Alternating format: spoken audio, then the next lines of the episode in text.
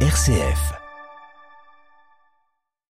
Il sillonne les rues de l'agglomération lyonnaise depuis lundi. Le bus de Noël est de retour pour la sixième édition.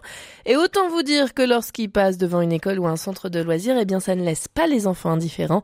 Alexandre Galvez est le directeur du réseau Impulsion. Il est très reconnaissable quand on le croise puisqu'on voit un bus avec euh, un bonnet, euh, des rennes autour, euh, une lune en fond, voilà. Donc en fait, on, on s'imagine qu'on voit très bien c'est le bus qui est à la place du traîneau. Et aussi, forcément, nous dans les bus, il y a beaucoup d'enfants qui utilisent et en fait ils se disent bah tiens en fait on ils voient ils voient ils voient ce bus décoré bah, moi aussi en fait je veux participer. Et au volant de ce bus, ce n'est pas le Père Noël, mais bien ces petits lutins, enfin plutôt des chauffeurs, qui attendent cet événement avec beaucoup d'impatience. Hein, ils sont volontaires pour le faire, eux ils sont bah, très très contents en fait hein, de, de, pouvoir participer à cette action. Et puis sur place, on, on, est aussi avec des bénévoles du coup des associations. L'objectif c'est de récolter des jouets qui ont déjà servi mais qui sont encore en bon état. Ils seront ensuite donnés au Secours catholique, à la Croix-Rouge ou encore à Face Vendée pour que des familles, même les plus précaires puissent avoir de la joie Noël.